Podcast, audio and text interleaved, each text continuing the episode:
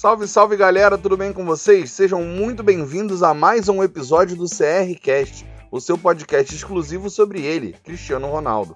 Eu sou o Jeff, aqui comigo tá o Marco e o episódio de hoje é sobre janela de transferências. Bom, pessoal, na segunda-feira, dia 5 de outubro, se deu o encerramento da janela de transferências italiana. E com isso, a Juventus não tem mais movimentações a fazer no seu elenco. Pelo menos não até a chegada da janela de transferências de inverno. Até lá, a Juventus segue com o elenco atual, que foi montado ao longo dessas últimas semanas. Tivemos novidades, especialmente no dia de segunda-feira, que foi o último dia, e com isso o elenco tem algumas alterações em relação ao quarto episódio aqui do CRCast, que foi o episódio onde a gente tratou da janela de transferências em relação à primeira quinzena. Agora a gente vai falar sobre o encerramento. Então o que a gente vai falar no episódio de hoje? Basicamente, a gente vai relembrar quem chegou, quem saiu a gente vai dar nossa opinião sobre quais foram os acertos e quais os erros que a Juventus cometeu nessas transferências. A gente vai falar também como é que fica o time da Juventus com essas transferências, mas o mais importante de tudo, a gente vai discutir os motivos pelos quais a Juventus teve uma janela que para muitos foi tão frustrante. Por que, que a Juventus não fez uma grande contratação? Por que, que a Juventus trouxe tão poucas peças e peças que talvez não são do nível que a gente esperava. A gente vai tentar decifrar melhor esse cenário e para explicar isso da melhor forma possível, eu trouxe um convidado aqui que é muito mais gabaritado que a gente para falar desse aspecto de finanças. Pessoal, se vocês acompanham o jornalismo esportivo, principalmente em relação a finanças, balancete, balanço dos clubes e tudo mais, vocês provavelmente conhecem o convidado de hoje, jornalista da Globo, Rodrigo Capello, Rodrigo, dá seu oi pro pessoal, fala aí para quem não te conhece como é que eles podem te encontrar. Tudo bem, Rodrigo? Fala Jefferson, aqui é o Rodrigo Capello, obrigado pelo convite para participar do seu podcast. Eu sou jornalista especializado em negócios do esporte. Esse é um rótulo, na verdade, para cobrir qualquer coisa que não seja o esporte praticado dentro de campo, dentro da quadra, dentro da pista, né? mas eu acabo gastando a maior parte do meu tempo falando de futebol. Então eu me interesso por negócios, por economia, por política, por direito, por gestão, por marketing esportivo, enfim. É, eu sou formado apenas em comunicação social, não tenho formação e nem qualquer tipo de curso técnico em contabilidade, em economia. Tudo que eu sei foi fuçando e, e perguntando para quem sabe de fato, que é isso que faz o jornalista. E trabalho na, na Globo já há alguns anos, entre diferentes veículos e até empresas, né? Trabalhei um bom tempo na revista Época, também na revista Época Negócios. São revistas diferentes, ambas da editora Globo. E tô há, há pouco tempo agora, desde o ano passado, com o blog no Globo Esporte, somando com a participação da Sport TV, com os, podca os podcasts no GE, enfim. Tô espalhado aí para as plataformas da casa. Show de bola, amigo. Vai ser um prazer enorme bater esse papo aqui com você. Sei que você tem muito conhecimento a agregar e nossos ouvintes vão adorar ouvir com certeza. Mas antes disso, se a gente está discutindo o elenco da Juventus, é justamente para que a Juventus possa fazer uma boa temporada, defender o título italiano e ir bem na Champions League, por exemplo. E em relação ao título italiano, no jogo de domingo, não teve jogo, né? Juventus foi para campo, Napoli não foi, teve Covid. Marco, amigo, tá por aí? Como é que você tá? Tudo bem? Explica essa história pra gente melhor, por favor. Bom dia, Jefferson. Bom dia para todos os nossos ouvintes. Vamos lá para mais um nono episódio. A gente que tá quase batendo, né, pessoal? Uma dezena já. Mas o de hoje super importante, super legal a participação especial aí do Capelo. Para quem não conhece, procurem sobre o trabalho dele. O cara sabe muito, é referência no tema. E bom, vamos falar um pouquinho mais desse Juvenapoli, né? Que teve a partida suspensa, né? Ela não ocorreu, não será adiada, ou seja, ela muito provavelmente não ocorrerá. E a tendência é que o Juventus ganhe os três pontos, isso é quase certo. A gente só não sabe o que vai acontecer com o Napoli, né? O Napoli que optou por não viajar, como a gente disse, a Série A determina que eles deveriam ter ido para a partida, ainda com alguns casos de Covid no elenco. O protocolo previa que o Napoli deveria viajar para Turim normalmente e jogar, mas houve uma recomendação da agência regional de Nápoles para que o clube não fosse. E, assim, se viajasse para Turim, poderia lá na frente correr o risco de sofrer algum tipo de processo por essa negligência, entre aspas, sanitária. Vai depender muito da análise do juiz, que já pediu alguns dias para analisar e não dará um veredito nem tão cedo. Enfim, Esse caso é muito importante porque ele vai abrir precedentes para as próximas partidas da Série A. Né? A gente sabe que o Covid não é um caso totalmente solucionado, não só no Brasil e no mundo. Então, dependendo do que acontecer com o Napoli, a gente sabe que esses episódios podem voltar a acontecer com outros clubes e deve ser, a partir daí, a jurisprudência adotada nos demais jogos. Quem optar por não viajar, a gente não sabe se vai perder pontos, porque por mais que o regulamento previsse que a equipe deveria viajar, é, ele abre brechas para agências sanitárias regionais quando determinam que não viaje, enfim. Esse é um problema um pouco mais jurídico, vamos esperar mesmo o veredito. Bom, esse jogo fica em segundo plano, até porque a partida não ocorreu, e o grande destaque é o fechamento da janela um assunto que a gente tanto gosta, não só nossos ouvintes, como também a gente que faz o podcast. Mas vamos lá, Jeff, falar um pouquinho mais de todas essas saídas. É... Você acha que alguém vai fazer falta?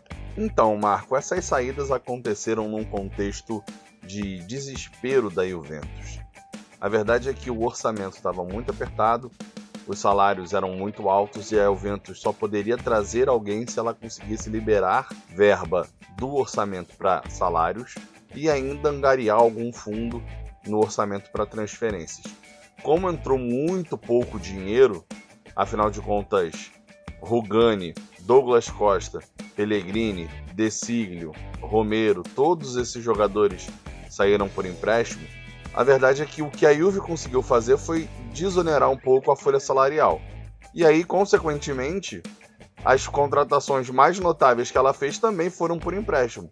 Afinal de contas, a gente precisa lembrar que tanto o Chiesa quanto o Morata e o McKennie chegaram por empréstimo. Então a Juventus não comprou nenhum jogador nessa janela, pelo menos nenhum jogador no que tange a primeiro escalão, a primeira equipe. Sobre as saídas, houve acertos e erros. É claro que quando você tem ativos como o Rugani e principalmente o Romero, que são dois zagueiros relativamente jovens, né? O Rugani já tem seus 26 anos, não é nenhum garoto mais, Porém, o Romero tem 22 ainda, é de uma idade muito jovem, significa que ele ainda tem muita lenha para queimar. Agora, quando a gente analisa o contexto da Juventus para a temporada 2021, é um time que, pelo menos inicialmente, pretende jogar com três zagueiros, então você precisa ter um volume de zagueiros no elenco para reposição. E a gente precisa lembrar que entre esses três zagueiros, a gente tem o Chiellini, que tem uma idade super avançada e lesiona com frequência. A gente já falou aqui sobre as lesões do Chiellini no outro episódio. Tem o Bonucci, que também não é lá muito jovem. O Demiral veio de lesão grave no ano passado, ficou meses sem jogar. O Delite também se lesionou, teve problemas no ombro, teve que fazer cirurgia, já perdeu jogos por lesão e agora também perdeu o início da temporada. E o outro zagueiro que sobra no elenco atualmente é o Danilo, que não é zagueiro. Então, quando você olha para o elenco da Juventus hoje, a Juventus pretende jogar com três zagueiros e não tem nem sequer seis à disposição, ou seja, não tem nenhuma reposição para cada um. Então eu me preocupo com a profundidade do elenco, de modo que, poxa, vale tanto a pena assim você se desfazer do Rugani e do Romero? E se ao longo da temporada você sofrer com problemas de lesão? Vai que ao longo da temporada você tem uma rodada em que o Chiellini está lesionado, o, bon o Delite está suspenso. Aí você vai entrar em campo com Danilo, Bonucci e Demiral. Sem nenhum zagueiro no banco de reservas. Se acontece alguma coisa durante o jogo, se o zagueiro tá mal, ou se ele eventualmente se lesiona na partida, você não tem uma peça no banco de reservas. Então essas saídas sobretudo considerando que nem Rugani nem Romero tinham salários tão altos assim, me parecem pouco inteligentes. Ainda mais porque foram negociações de empréstimo e que, somados, sequer renderam 4 milhões de euros para Juventus. São valores que não justificam você abrir mão de ter mais profundidade no elenco. Por outro lado, a saída do Douglas Costa era mais do que necessária. No caso dele, o salário é bem alto. Ele é um jogador com o qual você não pode contar, apesar de ter muito talento, de ter muita qualidade técnica. A gente, inclusive, bateu um papo aqui com o Lucas no episódio número 7, em que eu perguntei para ele qual era o companheiro do Cristiano Ronaldo que a galera curtia e que ele implicava. E ele disse que era o Douglas Costa e que a implicância dele não era com o jogador, era justamente com quando ele não estava jogando. Ele vai para o Bayern, que é o clube que tem profundidade na posição, tem bastante peça. O Douglas não tende a ser um jogador de muitos minutos lá, vai para compor elenco sendo que na Juventus ele estava compondo o elenco, mas onerando muito a folha salarial. E aí, com a saída do Douglas, que é um jogador que, como eu disse, é caro e não joga, a Juventus abriu espaço, abriu margem na folha para trazer um outro jogador para a posição, para jogar pelo lado do campo, que foi o Federico Chiesa. Marco, o que a gente pode esperar desse jogador? Para qual posição ele vem? Quais são os valores envolvidos na negociação? O que a gente pode projetar para o Chiesa dentro do elenco da Juventus? Exatamente, Jefferson. A gente que já tinha comentado recentemente, né, nos últimos episódios, que apesar de não ser um negócio fácil, Chiesa ainda assim era mais viável do que o Ar, por exemplo, né? E aí pontinho pra gente se concretizou. Chiesa chegou, vai usar o número 22 na Champions League. E você tá coberto de razão, cara. Paraty teve que ter muita criatividade para conseguir fechar todas as pontas dessa operação. Parecia claro que a Fiorentina pedia no mínimo 50 milhões de euros e que a Juventus não tinha esse dinheiro para dar e não teria nem dois terços nem metade. Então, como vai ser a negociação? A Juventus paga 10 milhões de euros agora, um quinto do valor. No segundo ano, ele segue por empréstimo, a Juventus desembolsa mais 10 milhões de euros. E ao fim desse empréstimo, em tese, a Juventus não teria uma obrigação de compra, né? Ele poderia voltar à Fiorentina, mas se algumas metas forem atingidas, a Juventus aí sim é obrigada a efetuar o depósito de 30 milhões de euros, totalizando 50 ao todo na negociação. Mas assim, é, são metas que não são daquelas assim quase impossíveis de serem atingidas, que faz a gente pensar que é provável que a equipe não compre o jogador, né? Como por exemplo, ah, tem a bola de ouro, ou tem que pegar top 3 no The Best, nada disso. São coisas do tipo assim, ah, o cara tem que entrar em campo 60% das partidas, Juventus se classificar para a Champions League. Parece que são metas protocolares para que a Juventus de fato compre o jogador. É mais mesmo uma manobra para conseguir parcelar esse pagamento, como o Paratis também fez com o Delite em cinco parcelas de 15 milhões de euros, já que não tem dinheiro em mãos. E buscou o Chiesa, ele que é um jogador muito jovem e ainda assim já soma muitas passagens pela seleção italiana. Comentei também recentemente que, assim, pelo menos para mim, é o ponta mais promissor do futebol italiano. Sem dúvida alguma, é um upgrade considerável em relação ao Bernardeschi, né, comparando dois pontas jovens italianos que jogam pelo lado direito, enfim. Chiesa faz muitos gols, dá muitas assistências, procura o jogo o tempo todo. É um jogador forte fisicamente, aguenta o tranco, não cai a todo instante. É, eu acho uma negociação muito interessante, principalmente porque ele vinha jogando na Fiorentina nesse mesmo sistema que o Pirlo adotou, o 3-5-2, então não terá dificuldade. E justamente na ala direita, né, onde a gente só tem o quadrado, visto que o Danilo foi adaptado para a zaga e o Decílio saiu, então ele vai brigar diretamente por posição com o colombiano, podendo ser titular, né? A gente espera inclusive que ele seja titular. É um jogador que tem muito mais critério no terço final do campo do que quadrado, não é daqueles que corre e somente despeja a bola na área, não. Chiesa chega na linha de fundo, cruza, faz jogadas por dentro, dá assistência. A gente espera que ele consiga dar alguma assistência pro, papai Cris. E Jefferson, falando um pouquinho mais né, do mercado, por que, que você acha que foi tão difícil de chegar a essa contratação no último dia de janela, ser a principal contratação, ainda assim, um empréstimo, não ter vindo mais ninguém desse cacife, né? De 50, 60, 70 milhões de euros. Para onde que vai esse orçamento da Juventus, que mesmo sendo o clube mais rico da Itália, tem sofrido tanto para conseguir contratar no mercado? É, Marco, sem dúvida alguma a gente não pode fugir do fato de que o Cristiano Ronaldo tem uma influência nisso. Eu comentei isso no episódio número 4, em que a gente falou sobre o mercado. A gente recebeu muita mensagem, alguns ouvintes ficaram um pouco até incomodados comigo, dizendo que eu estava insinuando de que o Cristiano Ronaldo seria um problema para Juventus. Galera, não foi isso que eu disse, mas é inegável que existe um peso financeiro na operação de manter o Cristiano Ronaldo no elenco. A gente precisa entender, primeiro de tudo, pessoal, que o Cristiano Ronaldo tem um dos maiores salários do planeta e que o salário que ele ganha não é exatamente igual ao valor que a Juventus tem que desembolsar para pagá-lo. Existem inúmeros fatores aí.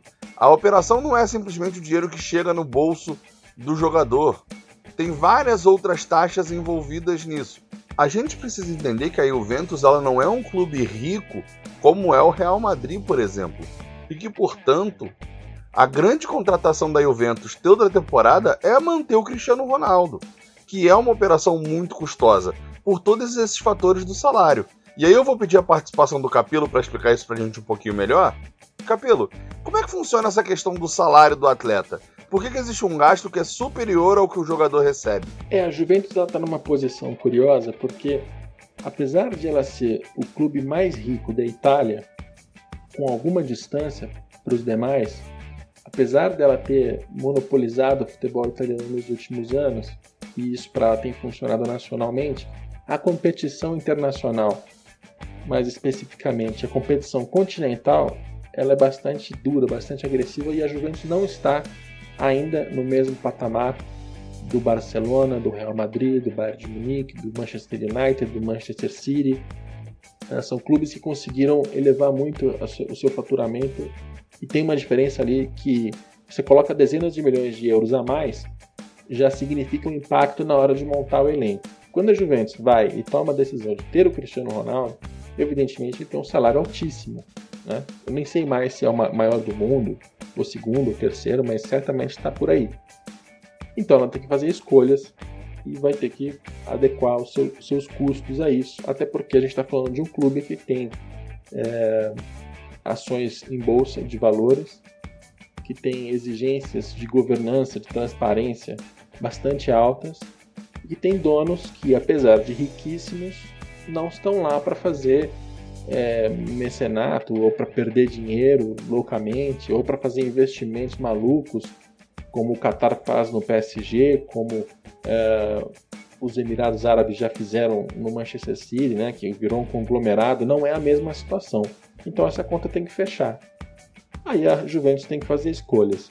Até vou ficar te devendo nessa resposta falar com um pouco mais de propriedade sobre impostos, que é uma parte importante dos custos.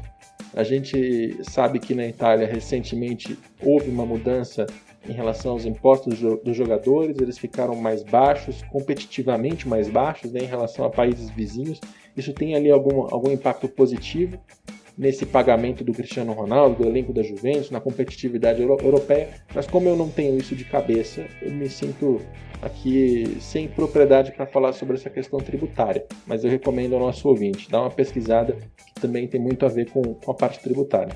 É, Capelo, interessante, entendi as colocações que você fez. Essa questão tributária realmente é talvez o principal fator, afinal de contas, se o Cristiano recebe 30 milhões de euros líquidos na mão dele, significa que em cima desses 30 milhões que ele está recebendo, existia um imposto que formaria o salário bruto.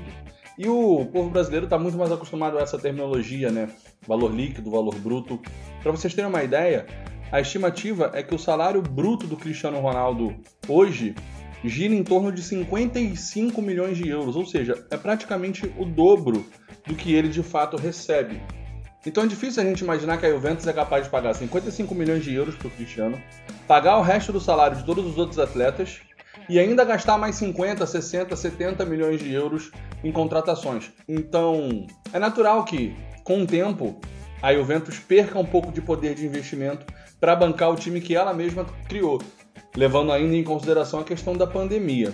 Agora, muito torcedor tem a sensação de que o Cristiano Ronaldo se paga, de que o fato do Cristiano Ronaldo ser um jogador extremamente midiático, a pessoa mais famosa do mundo, a pessoa com mais seguidores no planeta, é, que ele vende muita camisa, que ele atrai muito acordo de publicidade, as pessoas têm a sensação de que isso é suficiente para pagar a transferência dele, de que isso é suficiente para pagar ano a ano o salário dele. O quanto de ingenuidade existe em cogitar essa hipótese, Capelo?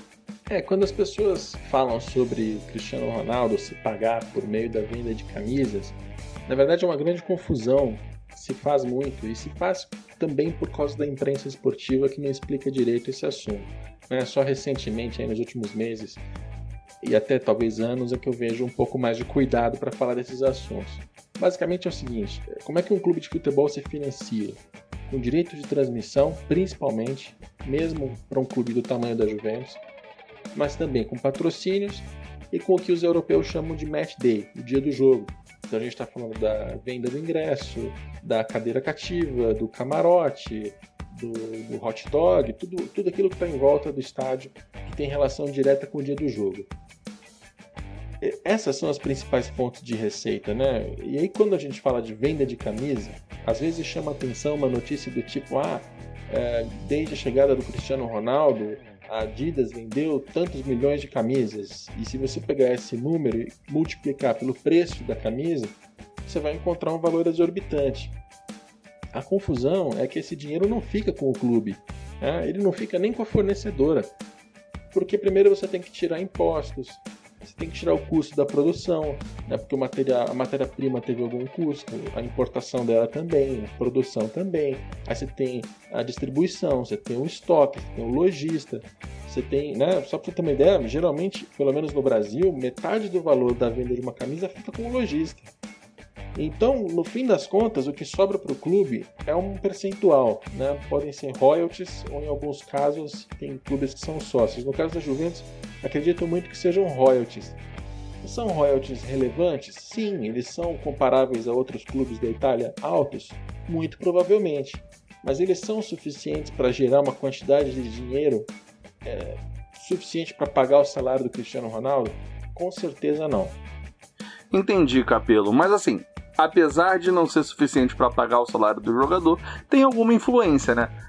Na verdade, os clubes levam isso em consideração na hora de precificar seus ativos para vender e também na hora de avaliar os jogadores para comprar. Quando a gente vê o valor de uma transferência, o clube está pagando só pelo retorno esportivo, só pelo aspecto dentro de campo, ou também o fato do jogador ter um poder midiático grande influencia, valoriza aquele atleta? E se não acontece, os clubes deveriam fazer isso, na sua opinião? Jefferson, todo jogador que é contratado por um clube de futebol sempre tem como principal razão a parte esportiva. E tem que ser assim. Acontece que ao longo do tempo a gente vê alguns jogadores ganharem muita relevância e ganharem a capacidade de ditar comportamento de juventude, de atrair milhões de pessoas, de se tornar um ídolo, isso tudo tem um valor para o clube de futebol. A gente pode falar tanto do Pelé décadas atrás, quanto hoje do Neymar, do Cristiano Ronaldo, do Messi. Esses jogadores eles têm sim uma capacidade de, de gerar é, mais receitas para o clube. Como? Principalmente com o match day, né? Porque a partir do momento que você tem um time mais qualificado, que você tem um ídolo em campo, o seu argumento para trazer o torcedor, para vender o ingresso para ele, para vender uma cadeira mais cara, para fazer ele consumir no entorno do estádio, para ele estar tá frequente com mais, é, com mais frequência, perdão da, da redundância, tudo isso vai ter valor. Você vai negociar um patrocínio, é lógico que ter o Cristiano Ronaldo no time faz com que fique um pouco mais fácil, porque Eventualmente você vai usar a imagem do Cristiano Ronaldo para alguma coisa. O time está valorizado, ele chama atenção.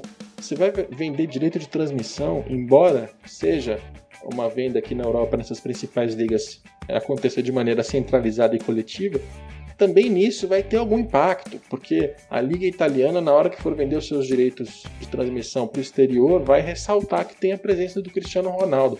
O que não dá para fazer é um cálculo individual em que você separa ah não, o Cristiano gerou isso aqui, o resto gerou aquilo ali.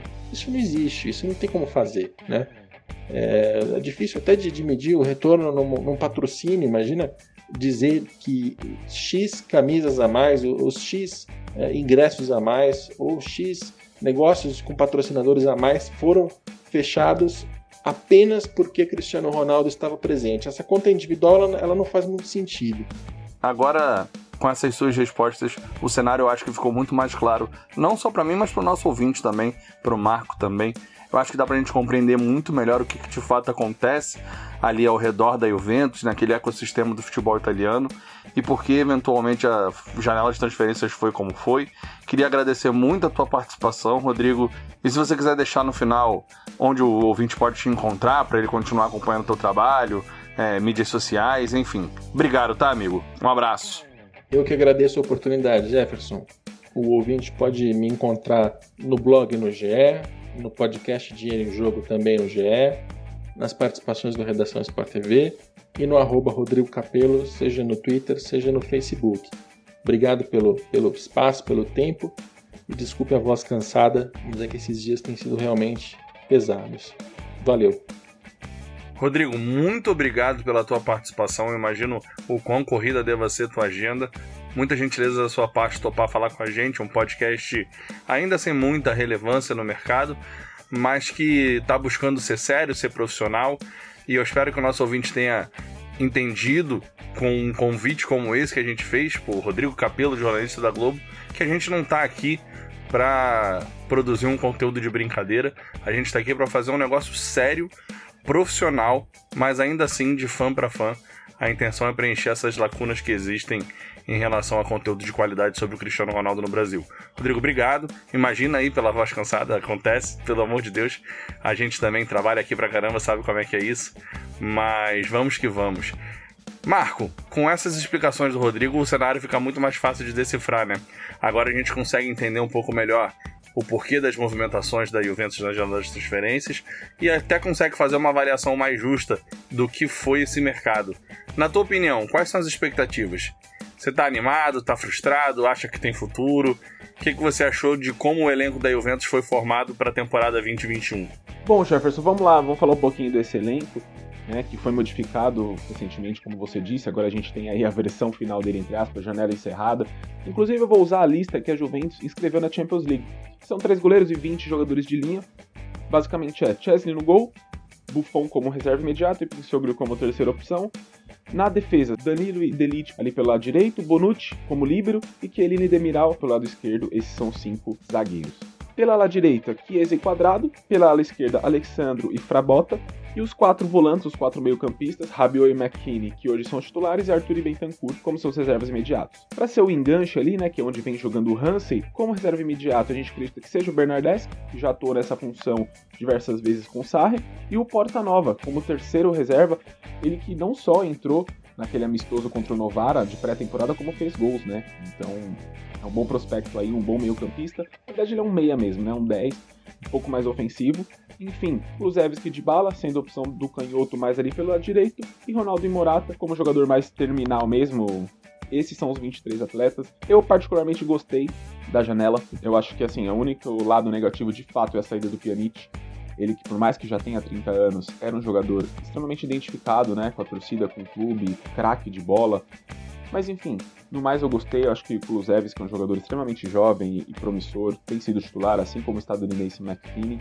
É, gosto muito da contratação do Chiesa, um cara que já está habituado à liga, um cara que não tem problemas com lesões, muito promissor, muito bom, mas enfim, tá de bom tamanho, achei uma janela positiva, a Paraty usou muita criatividade, ou seja, gastou pouco mais de 30 milhões de euros aí numa, nessa janela e ainda assim renovou o elenco em mais de 40 anos, né? Se a gente for ver, comparar mais ou menos as saídas, as entradas, as médias de idade, só contratou atleta novo, muito alto, também muito forte, talvez isso seja uma característica que o Cooper tenha exigido, né? Jogadores grandes jovens se desfez os mais de 30 anos aí, Guaim, Matuidi.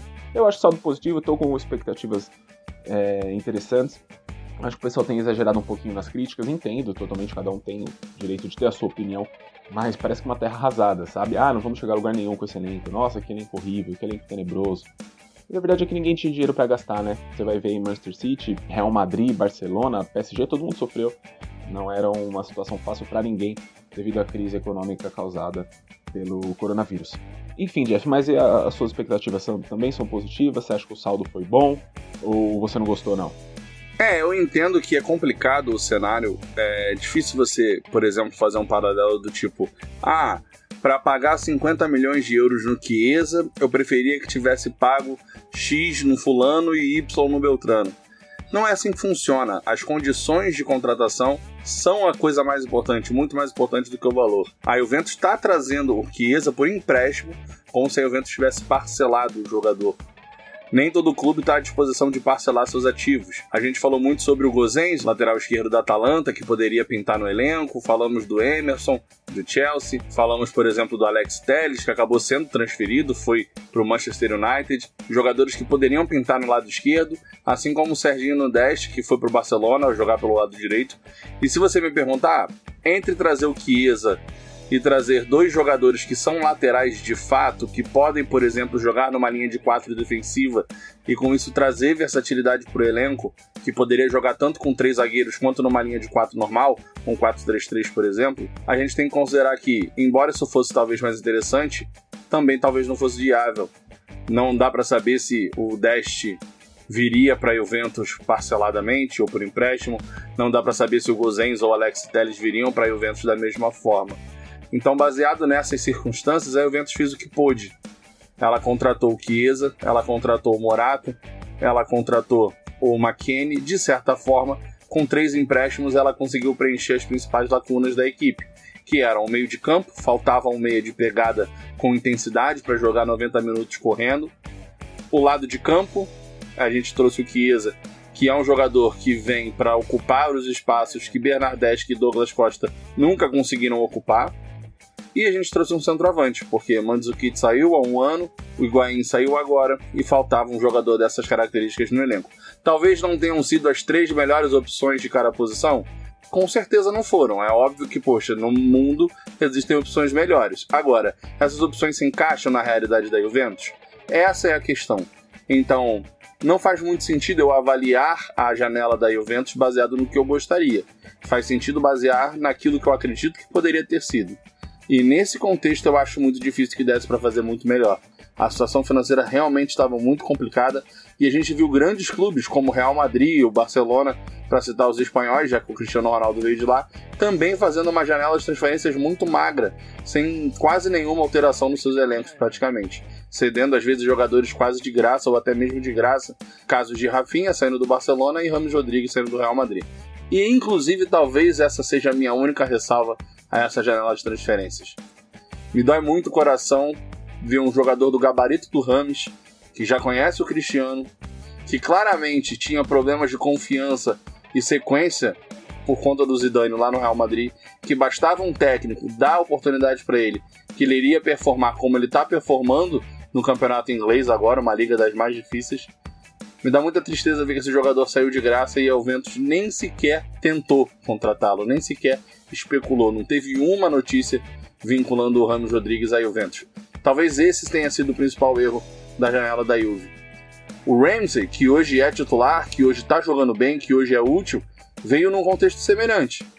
O contrato dele se encerrou com o Arsenal, ele foi posto no mercado gratuitamente, a Juve foi lá e assinou. Enfim, Feliz o Rams, que tá jogando bem, tá no Everton com o Ancelotti. Que ele seja muito feliz do lado de lá e que nós sejamos muito felizes aqui com o Ramsey, se Deus quiser, e com o McKennie, com o Chiesa, com o Morata, enfim, tomara que dê certo. A expectativa é boa, houve um upgrade, o elenco hoje ele é melhor do que o elenco do ano passado. O técnico hoje é muito melhor do que o técnico do ano passado, pelo menos no aspecto humano. Então acho que tem tudo para ser uma temporada de muito sucesso. Bom, então é isso. Espero que vocês tenham gostado do bate-papo com o Capelo, tenham aprendido um pouquinho com ele. Espero que vocês tenham gostado aí das informações que a gente trouxe, da nossa análise. Estamos caminhando aí para 10 episódios, esse foi o nono. Marco, queria te agradecer por tudo, te agradecer por mais um episódio e principalmente agradecer a você, nosso ouvinte, que está aqui com a gente. Se você chegou pela primeira vez nesse episódio através do Capelo, por exemplo, seja muito bem-vindo. Espero que vocês tenham gostado do nosso conteúdo e fiquem por aqui. A gente vai trazer material desse nível com bastante frequência para vocês. Os episódios saem toda quarta-feira ao meio-dia e semana que vem tem mais. Marco, aquele abraço, meu amigo. Tudo de bom. Muito obrigado, meu irmão, e muito obrigado também ao Rodrigo Capelo. Ele com uma agenda tão cheia, né, tão atarefada, conseguiu tirar um tempinho para agregar tanto o nosso podcast de uma maneira tão gentil, tão clara e simples, né? Uma linguagem que acho que todo mundo conseguiu assimilar bem, é, enriqueceu ainda mais o nosso debate, a nossa conversa, o nosso podcast. CRCast aí que já trouxe o Lucas Mendes, agora trouxe o Rodrigo Capelo da Globo, sua participação bacana, especial. Viram outras pela frente, podem ter certeza. Bom, para quem ainda não sabe, hoje tem jogo, né? Hoje tem amistoso contra a Espanha, Portugal joga em casa, Cristiano Ronaldo vai para a partida, já viajou, já treinou. É, existe até um risco, né? A gente viu uma notícia veiculada de uma fonte confiável hoje de que todos aqueles jogadores que viajaram de Turim para serviço às seleções seriam processados pela agência sanitária de saúde local, porque teriam sido recomendados a ficar em Turim, né? Pelos aqueles dois casos de Covid no departamento de futebol da Juventus. Muito difícil que isso aconteça, né? Ainda que o Cristiano seja, não sei, multado, algo do tipo, não deve ser algo tão significante, porque não foi o único, foi algo que vários jogadores fizeram, atletas e, enfim. É, por mais que a gente tenha que levar muito a sério essa questão de saúde, também não foi um ato responsável em nada do tipo. Era um consenso de que os jogadores viajariam e serviriam suas seleções, normalmente cumprindo aí todos aqueles protocolos de segurança que a gente já conhece. Então o Ronaldo vai para a partida, é, reenfrentando né, aquela seleção na qual ele fez a sua melhor partida por Copas do Mundo, hat-trick inesquecível, com um golaço de falta no final da partida contra David De Gea. Então, deve ser titular, homem de confiança de Fernando Santos. Partida oficial, né, ainda que seja amistoso, é data FIFA, então conta como gols oficiais, conta para ele chegar na Liga A e conta também na soma geral de gols, seja por clube ou por seleções, para alcançar o Pelé, algo que está muito próximo, como a gente já citou. Até por ter sido poupado, né, perdão, ter sido poupado de forma indireta do jogo contra o Napoli, ter descansado por não ter tido a partida. Acredito que hoje o homem é titular, ele joga e ele marca, né? Deve balançar a rede mais uma vez, é o que a gente espera e é o que a gente torce. Bom, pessoal, muito obrigado. Sigam lá nas redes sociais, compartilhem. Espero que tenham curtido. Mandem os feedbacks, as dicas. Sempre positivo e continue nessa conosco. O CRCast só é o que é e só existe por causa de você também. Abraço! E não se esqueça, pessoal, só seguir a gente nas mídias sociais, Instagram e Twitter, CRCast, com 7 no final, no lugar do T, para ficar por dentro de tudo, saber quando sai episódio novo, o que, que a gente está planejando, quais novidades vão ter, eventualmente um convidado, enfim. Os spoilers rolam sempre por lá. E você pode interagir com a gente por lá também, quem sabe até participar de um episódio no futuro. A gente está planejando aí, eventualmente, convidar vocês.